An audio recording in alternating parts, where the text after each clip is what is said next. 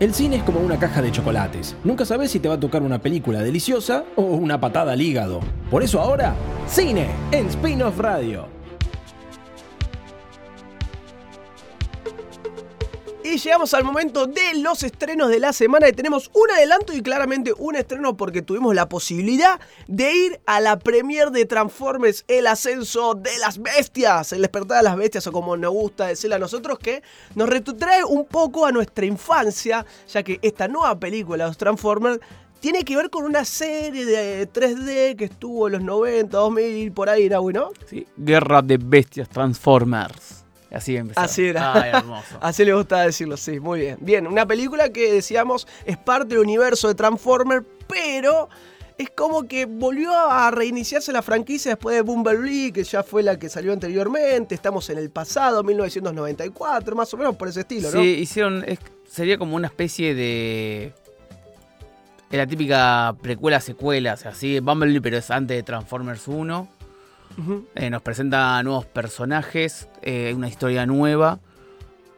Eh, Sí, extraño.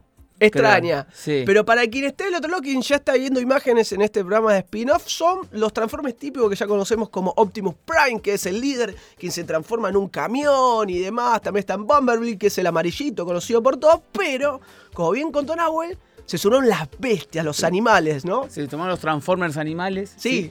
Eh, bueno, esta película los presenta, los trae a lo que es eh, nuestro mundo. Se conoce con, los, con los que son los Autobots, que ya los tenemos más o menos familiarizados, como dijiste vos. Sí. Optimus y Bumblebee. Y bueno, se tienen que unir fuerzas para Sí. enfrentar a un nuevo enemigo que lo que es amenaza lo que es toda la humanidad. Bueno, algo típico, común de este, este estilo es género. lo más, digamos, sí, si uno genérico si- posible. Si hay, un, si hay un estilo de película de Transformers, es esto. Hay un, un ser que quiere destruirlo todo con una arma apocalíptica que, es- gigante. que salió de la nada, nadie la conocía. Eh, es una película que a mí por lo menos tiene... Es lo que tiene las películas de Transformers. ¿Qué es lo que Los tiene, momentos de acción ¿Qué es lo que tiene una película típica de Transformers? Entonces, a ver. tiene grandes momentos de acción, Sí. muchos robots violentamente masacrados. Bien, ok. O sea, eh, tiene esos momentos muy entretenidos, es muy graciosa. Momentos. Es, Es- entretenida, es divertida, está- robots, hay peleas. se entiende que está pensada para un público familiar. Ok, perfecto. Para todo público. eh, yo diría que sí, o PG-13, no sé bien cómo está ca- categorizada. Bien. Eh, tiene todo lo bueno y todo lo malo de una película de Transformers. Ok, perfecto. Pero quien va al cine ya entiende que se va a encontrar con robots gigantes que se transforman en autos, en este caso que se transforman en animales, como Claro. también ya pasamos eh, en, esta parte, que es el diferencial como vemos ahora. Los diseños de estos... no eh, ¿cómo Los se- maximales. Los Maximales. maximales. Los diseños maximales son buenísimos. Maximales. Ahí vamos, ¿no? Son buenísimos los diseños de los maximales. eh, te dan ganas de ver más. Yo creo que la película lo que tiene es, como dijimos, los clichés de las películas viejas. No tiene amor la trama ni los arcos de los personajes. Se queda muy superficial. Le da mucho protagonismo a los personajes humanos nuevos. Bien. eh, que a veces está bien, a veces está mal. Eso lo decide cada uno. A mí en lo particular me pasa con lo que me pasó con otras películas de Transformers. Es decir, el, el guion es muy, muy escueto, los personajes quedan escuetos.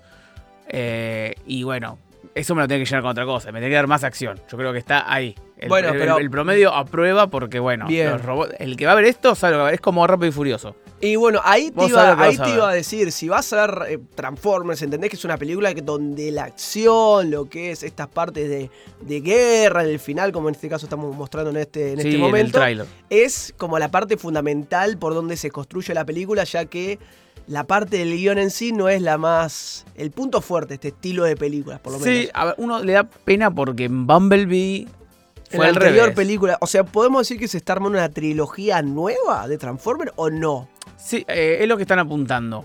Pero.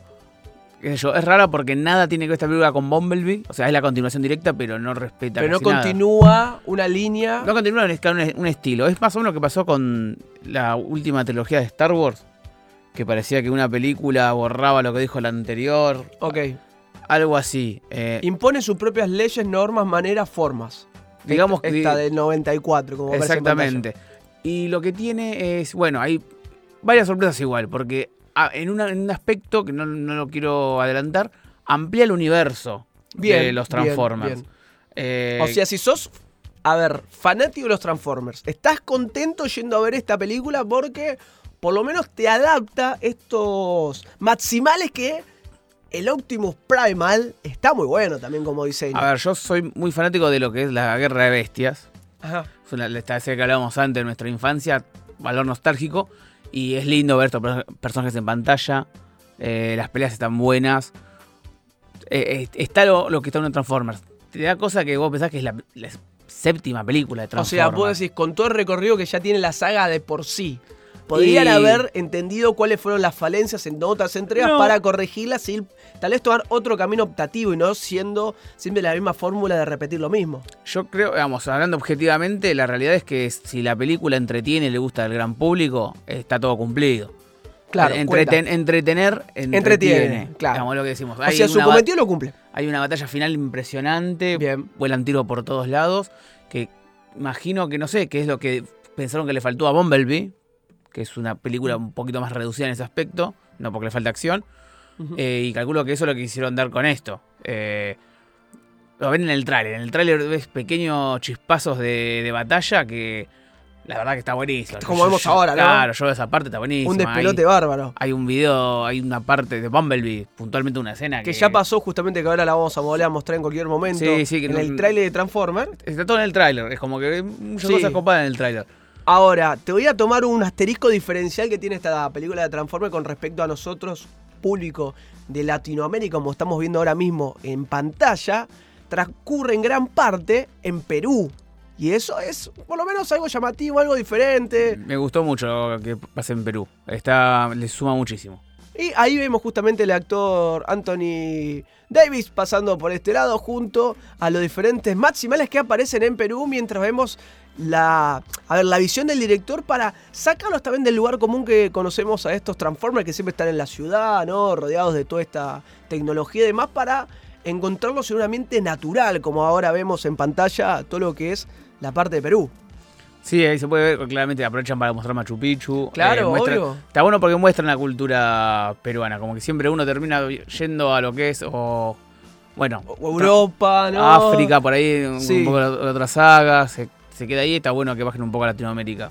Claro, obvio, totalmente. Aparte es otra perspectiva y también contaban justamente los actores y también el director cómo fue filmar en ese ambiente natural que, a ver, eh, es complicado, es difícil, pero el reto estuvo y no fue toda una pantalla CGI con todos los fondos y más, sino que verdaderamente se filmó ahí. Sí, y otro dato que puede sumar suma. a la gente es eh, no hace falta haber visto ninguna de las anteriores. No es necesario. No es necesario, digamos. Estaría bueno que sepas quién es Optimus Prime y quién es Bumblebee porque no te lo van a explicar de nuevo. Pero se sobreentiende la película Pero ya de por sí. Con un Optimus, estamos hablando del pasado, ya que del 94, no de las primeras películas, un Optimus más sereno, mucho más, menos empático con los seres humanos, tiene un, con otra energía. Un par de detallitos como que lo hacen interesante. Sí. Eh, pero bueno, es para ir con los chicos a ver un par de robots.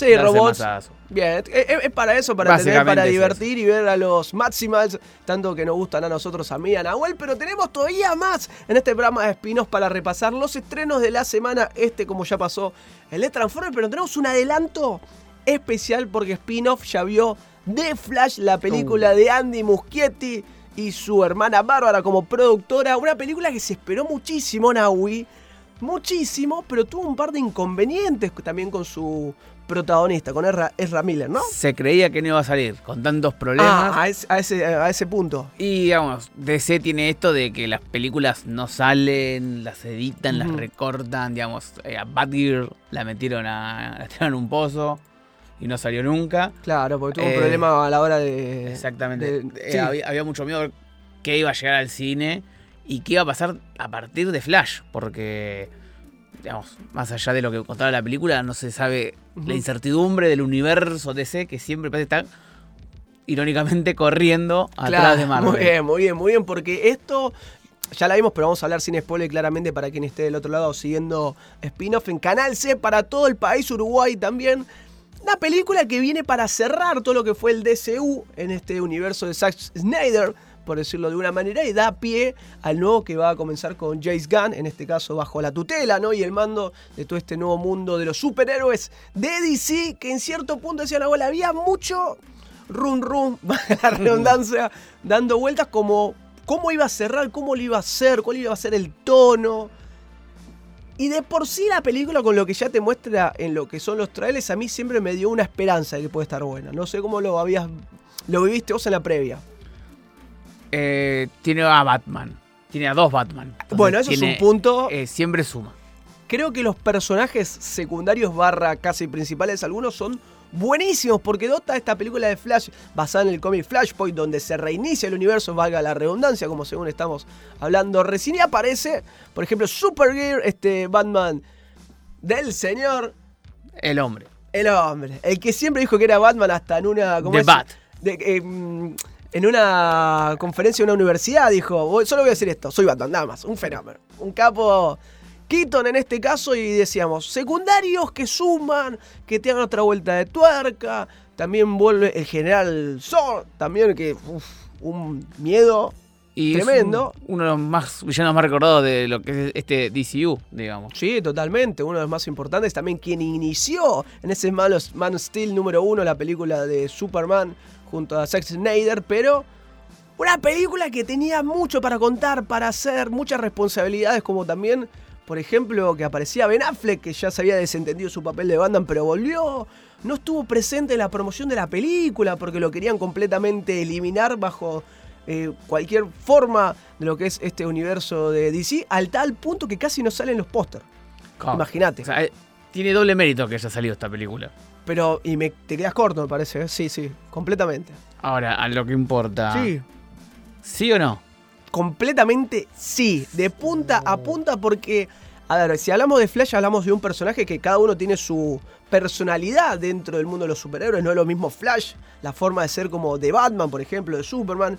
Y Flash es un personaje muy divertido, muy carismático, muy que eh, podemos decir que tiene buen humor. Bueno, convive esa parte de la personalidad que tiene este Barry Allen de lo que es el, el universo de Zack Snyder hasta este punto, ¿no? Y va cambiando la cosa y tiene mucho para contarte. Ese humor eh, varía porque se encuentra con un Barry Allen de otra línea temporal, como aparece en el trailer, no es que estoy anticipando Claro. nada. Y ahí tenés un choque, una dualidad que es el mismo de Ramírez. No, no es que tiene un gemelo, sino que él actuó eh, de manera doble. Y ahí empieza a cambiar la película. Y te digo, es un montón. Uf, Es un qué- montón, la bancamos, eh, fue muy divertida, tenía mucho para contar, mucho en juego y creo, en mi opinión, cumplió con creces. Con creces, así te digo. Eh, está bien. Se esperaba. No se sabía qué esperar, ¿no? Con todo esto que estamos viendo, que tenía problemas. Batfleck no quería aparecer. Es como que tenía mucho por delante la película. Y convengamos que el Ya cumplir es un DCU, como no tuvo últimas buenas experiencias con Shazam 2, con Wonder Woman 1984, no venía por un buen, buen nivel en ese Black caso. Adam, mira que te olvidaste Black Adam. Black. Adam también, claramente. Es como venía bastante tumultuoso el asunto de todo lo que es el universo de DC en lo que es la pantalla grande. Y en este caso, en este caso, perdón, para mí Flash cumplió con creces porque también decíamos, tiene unos personajes de por sí que uno siendo malo piensa, y si no estaría el, el Batman de Keaton, estaría bueno igual. No lo sé, porque estamos hablando de, especulaciones, pero cumple completamente. No sé si era necesario que vuelva Keaton como Batman, pero abrazamos la oportunidad. Y lo demás, lamentablemente un detalle para comentar, raro, pero es real, que en la función de prensa en la cual fuimos invitados por Warner, que les mandamos un abrazo muy grande y agradecemos justamente la invitación, no nos mostraron el corte final de la película. Anticipando esto por el mismo Andy Muschietti con Bárbara Muschietti, diciendo que no vamos a ver la parte, el corte final de la película. No sé Eh, qué decirte respecto a eso, siendo sincero. En relación con, con No, algo en no sé, específico. no, no sé, no, con nada. No aclararon No nada. dijeron nada, no- o sea, yo imaginaba en un mail de prensa que iban a decir, bueno, vamos, cambiamos tal, tal, tal, tal, tal cosa. No mostrártelo, porque ya que si lo mostraran era un montón, que debería haber sido así, pero no tenemos ni idea si fue por los Eh. efectos, que hay algunos que son muy malos. Muy ah, malos. eso te iba a decir. Yo- y yo decía, Muy malos. vamos a jugar a adivinar. Entonces, vos decís que posiblemente cambien efectos. Yo creo que va por el lado del, del CGI en cierto, cierto lugar, cierta forma que queda muy extraño. Medio como le pasó a Thor Love and Thunder, que después en, en la versión de Disney Plus como que arreglaron cositas. Claro, no, pero esto más grave. Uh. Sí, o sea, lo aceptás por, porque entendés la situación y por qué y de qué forma, de qué manera.